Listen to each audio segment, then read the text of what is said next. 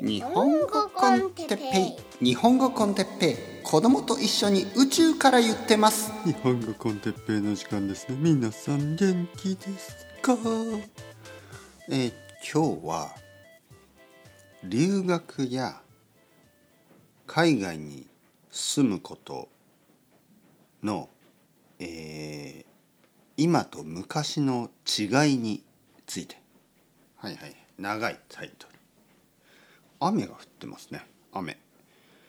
まあ久しぶりのあの雨の中でのポッドキャストですね。まあさいまあ、夏はね雨は降るんですけど結構夜とかまああの僕はポッドキャストを撮ってない時間が多かったですよね。えーだけど今日は雨。あのしばらく降るらしいので落ち着いた一日になりそうですけどね。雨が降っていると落ち着く気持ちがありますね。気持ちが落ち着く感じがする。あの僕は結構好きなんですよね。はいなんかこう天気がいいっていうのは気持ちがいいんですけどあまりにそれが長く続くとちょっとこう疲れる感じがしますよね。もちろん熱、ね、暑さに疲れるっていうこともあるしでもなんかね気持ちがこうずっとそうずっとこう上がってる感じね。えーいわゆる雨が降るとなんか気持ちが落ち着く気がしますよね。うんもちろんちょっと涼しくなるっていうこともあるけどやっぱりこう雨の音ってちょっとメディテーションというかちょっとこう自然を感じるというかちょっとこう重力を感じるというか、ね、雨はこう落ちてますよね下にだからなんかグラウンドしてますよねなんかそういうグラウンディングを感じることができたりあとあのちょっと雨の日に外に出ると匂いがしますよね。雨の匂い。でアスファルトの匂い土の匂い。あれが好きなんですよね僕は本当に。雨の日の土の匂い。ね。なんかこう懐かしいような。なんかこう田んぼね。僕の田舎の田んぼね。ただ田んぼはちょっと虫も多いしね、はい、だから東京の土でちょうどいいですよ。東京のあの少しの土でいいですよ。僕の家の周りにちょっとだけ土がありますけどそれで十分です。まあまあまあまあまあまあまあ、まあ、あ。のー、今日ねちょっと話したいことがありますよね。それは留学とかあの海外に住むことね。のまあ今と昔というかねまあ僕がロンドンに行ったのが多分17年ぐらい前なんですよね。でそのもうそれも今と結構違う経験ですよね。多分その20年ぐらい前に留学した人とか20年ぐらい前に例えばこういう人がいますね。先生僕は20年前に、えー日本で日本語を勉強したことがありますとかね、えー1年間留学してました。とか2年間あの英語の先生の仕事をして勉強英日本語の勉強をしながら英語の先生をしてました。とかね。まあいろいろなあの人たちのあの意見を聞きますよね。経験を聞きますね。でまあこれはねちょっとデータはないので何とも言えないですけど昔日本に留学してた人の経験と今日本に留学している人の経験は結構違います。でえーまあ、日本語の上達だけで考えるとねやっぱり昔日本に来てた人たちは結構みんな日本語を勉強してますね日本に住んでいる間に。ただあの日本に来る前とかは全然してないし、えー例えば日本に来る前例えばアメリカ人の人で日本に来る前はまあ全然勉強できなかった。でも日本に来てすごく勉強した。そしてアメリカに戻ってまた勉強してないみたいな。まあそれがよくあるパターンね。昔のよくあるパターンですね。今のパターンはどういうのが多いかというと日本に来る前に結構勉強してます、ね、皆さんみたいに。そして日本に来た時え意外とできない そして日本から戻った後また勉強を始めるみたいな、まあ、そういうパターンもあります。はい、もちろんね日本に来る前勉強して日本にいる間ももっと勉強して日本から帰った後も勉強してっていう素晴らしい皆さんのような人もいますよ。はい、まあいろんなパターンがあるんですけどまあやっぱりインターネットのインターネットの影響というのは大きいですよね。はい、皆さんが、えー、日本の外にいながら日本語を勉強し続けられるのは確実にインターネットのおかげですよね。ポッドキャストとか YouTube とかいろいろなあのいろいろなプラットフォームとかまあ iTalki とかもそうですけどいろいろな方法で自分の国にいながらね自分の国にいながら自分の部屋の中や自分の携帯電話の中自分のコンピューターの中を日本にすることができるんですね。自分のゲームのあの自分のスクリーンというか、まあ、テレビの中でゲームをしながら、それは日本語でずっとプレイするとか漫画を読む、小説を読むそれが日本語で全部するだから例えばアメリカに住んでいるけど日本語の勉強をすることは昔よりも今の方がいいですよね。ただね日本に来た場合日本に来た場合逆になってしまうことが多いんですよ。日本に住んでいるにもかかわらずアメリカになってるんですね部屋の中がコンピューターの中が、えー、携帯電話の中がねえー、家族といつもいつも話す、えー、まあ友達といつもいつもつながっている、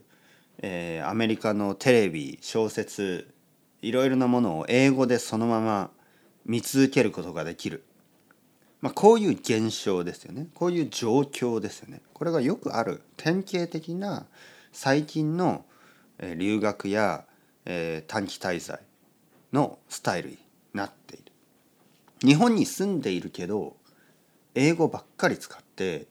え、日本人と日本語を話すことをまあある意味話すことが必要ないみたいなね、はい、そういう状態になっている。でこれは非常に残念ですよね。えー、言語を学ぶ外国語を学ぶ外国で外国語を学ぶという経験がやっぱり昔に比べてあのまあ難しいある意味難しくなっている。ね、自分でちゃんと強い意志を持っては僕は日本にいるんだから日本語をもっと勉強しようという強い意志がないとついついね家に帰ってついついですよ。まあ日本語学校に行って家に帰ってついついああちょっと日本語はもう疲れたから英語でちょっとネット見ようみたいなね。まあそうなってしまう。なってしまいがちですよね。あの僕たちの時こういう経験が多いですよね。例えばね僕はロンドンに行った時にあのそのゲストハウスみたいなとこに住んでた時期があるのでそこにはねたくさんの日本人があの住んでました。でまあロンドンにいるにもかかわらずね日本人と集まってあのまあ一緒に料理してね食べたりするんですよ。なんかお好み焼きパーティーとかね。でまあ1時間ぐらいね結構あの話したりして、えー、だけどねまあその後なんていうかな今日何すんの？みたいな。例えばあの「田中君今日何すんの?」とか言うとね「いやいやもうやることないんで英語の勉強します」みたいな感じで 部屋に戻っていくっていう感じ。僕もそうだった。なんか、えー、やることないから今日はじゃあ勉強しようみたいな。その時の僕はあのちゃんとしたインターネット持ってなかったんですよね。なんかまあもちろんえでもあの時 YouTube はなんかあったけどあったけどまだなんかブログ Vlog ねビデオログみたいなあんまりなくてあの時はなんかみんなが歌ったりなんか中国系アメリカ人かななんかバックストリート中国人なのかな彼らはなんかバックストリートボーイズを歌うあの高校生みたいなね、まあ、そういうのがヒットしたりとかもうそういう時期ですよ。覚えてますか皆さん？はい。なんかそういうなんかちょっと歌ったりとかちょっと踊ったりとかまあとはなんか本当にスライス・オブ・ライフというかねなんかこう自分の猫のちょっとしたものとか、まあ、本当に短いビデオをアップロードするなんかそういう時期ですよ。まだ YouTube が始まったばかりね。であのスカイプはありました。スカイプはあったけどちょっとお母さんとかねお父さんとかこう家族と電話するのもそんなになんか今今ほど普通じゃない、ね、この今ほどその全ての人が携帯電話でね iPhone もなかったしね。その時 iPhone がなかったんですよね。だから Skype とかをするんだったらあのまあコンピューターを使わないといけなかった。で僕のお父さんやお母さんにとってちょっとアカウントを作るとかめんどくさいでしょ。 FaceTime がないですからね。だからいや FaceTime あったのかな？いやなかったと思うなあの時は。とにかく結構難しかったんですよ。で、えー日本にいる友達ともまあ E メールですよね。で Hotmail とかね Hotmail とかを使うんでそんなにあの毎日連絡するとかじゃなくてたまにね「おーい元気か?」みたいな「何してる?」みたいなのがまあまあ数ヶ月に1回ぐらいでしたね。元気？みたいな最近どう？みたいなのを数ヶ月に1回仲がいい友達と E メールをこう送り合うぐらいの感じでしたよね本当に。だから僕はロンドンにいた時は日本とのコネクションが本当に少なくて、えー日本のことほとんど考えなかったですね。でこうニュースとかもまだまだそのインターネットニュースっていうのがまだまだそんなに普通じゃなくて、えーまあもちろんあったんですけどまああんまりそんなにあの今ほどじゃない。今ほどじゃない。だからそうですね。ちょっと経験が違いますよね。もっともっとフォーカスしてた。その住んでいる国にね。でも今はどうですか？あの YouTube とかを見ると例えばあのまあ日本に住んでいるね、まあ、日本に住み始めた外国人の人たち。例えばあのまあいつも例に使いますけどアメリカ人の人で例えば日本に来て「今1週間です」みたいな感じであのブログ Vlog ビデオログをあのアップロードを始めますよ。でまあ毎週毎週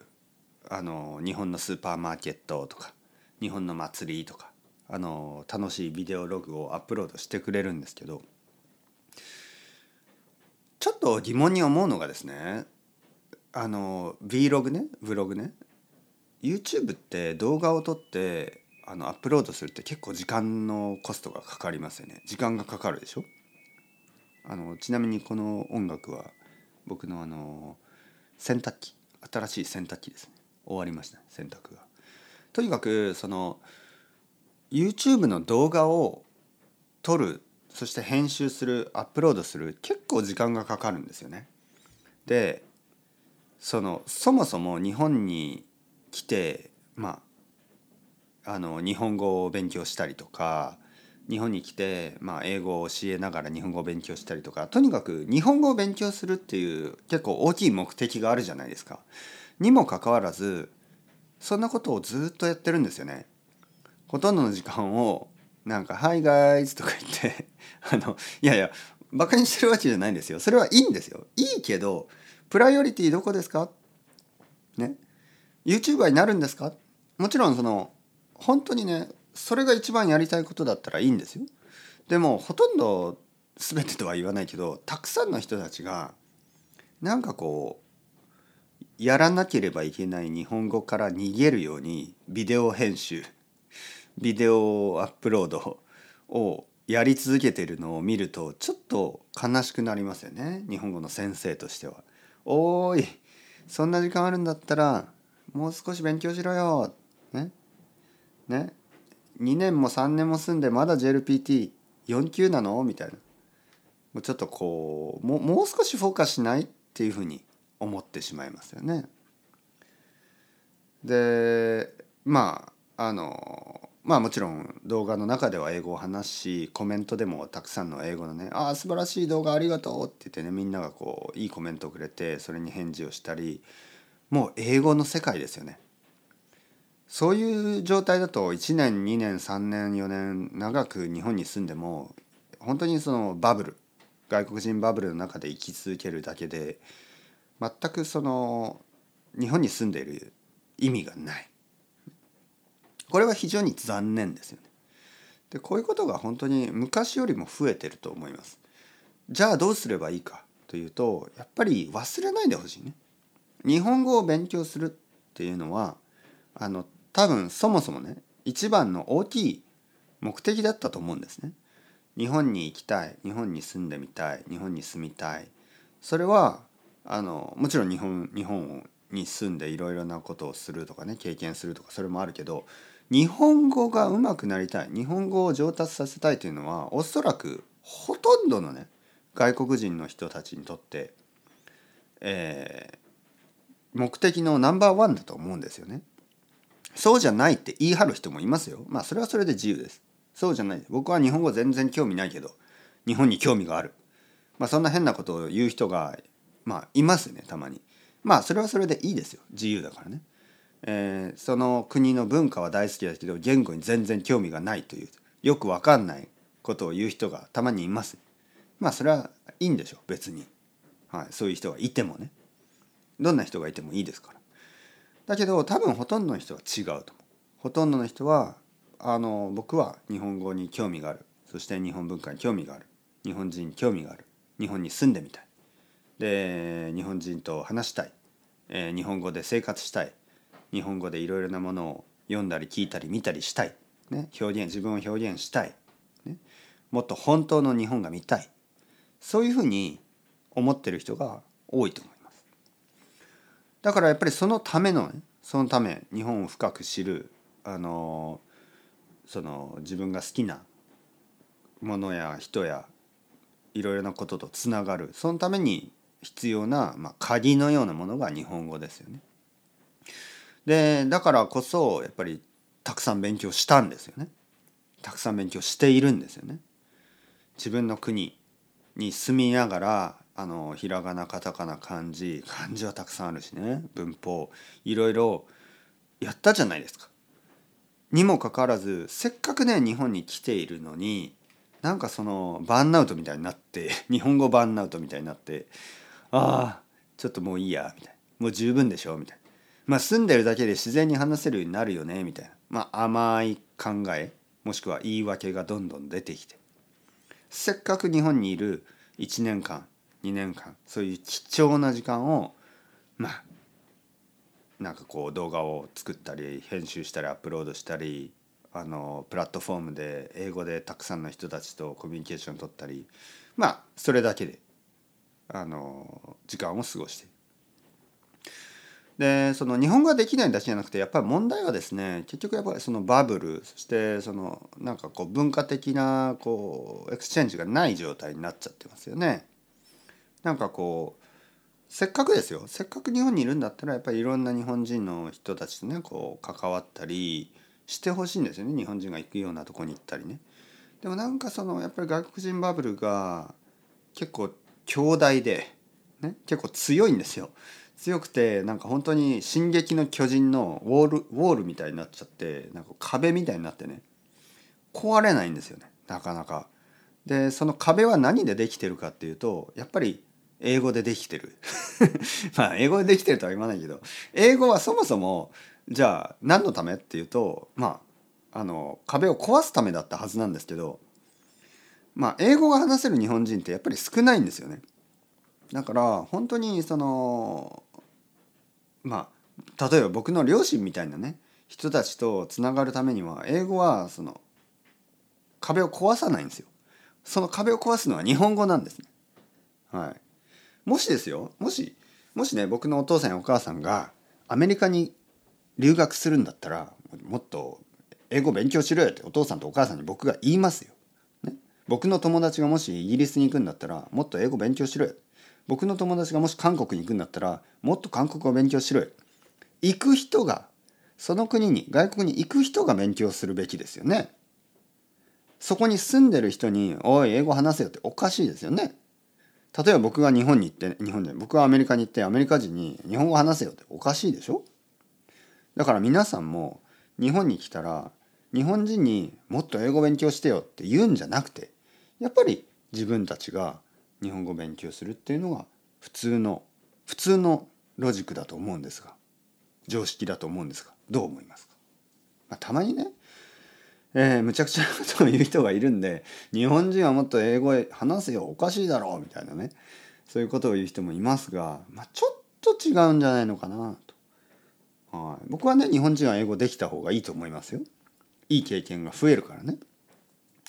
ただまあなんか全ての人がねあのなんかそのその英語を勉強するのがしないとおかしいみたいなのはちょっとそれは違うんじゃないかなと思いますね。やっぱそもそも外国語だからね。外国語を勉強するというのはオプションです。えー、外国語を勉強するのは楽しいことです。ねえー、趣味と同じ。人によって選んでいいんですよね。だから全ての人がバスケットボールをする必要はないし全ての人がスイミングをする必要ないでしょ。そんな感じで全ての人があの外国語を勉強する必要はないんですよ。ただしたらいいよっていうぐらいのものですね。僕はした方がいいと思うけどそれはあの楽しいからね。言ってるだけでその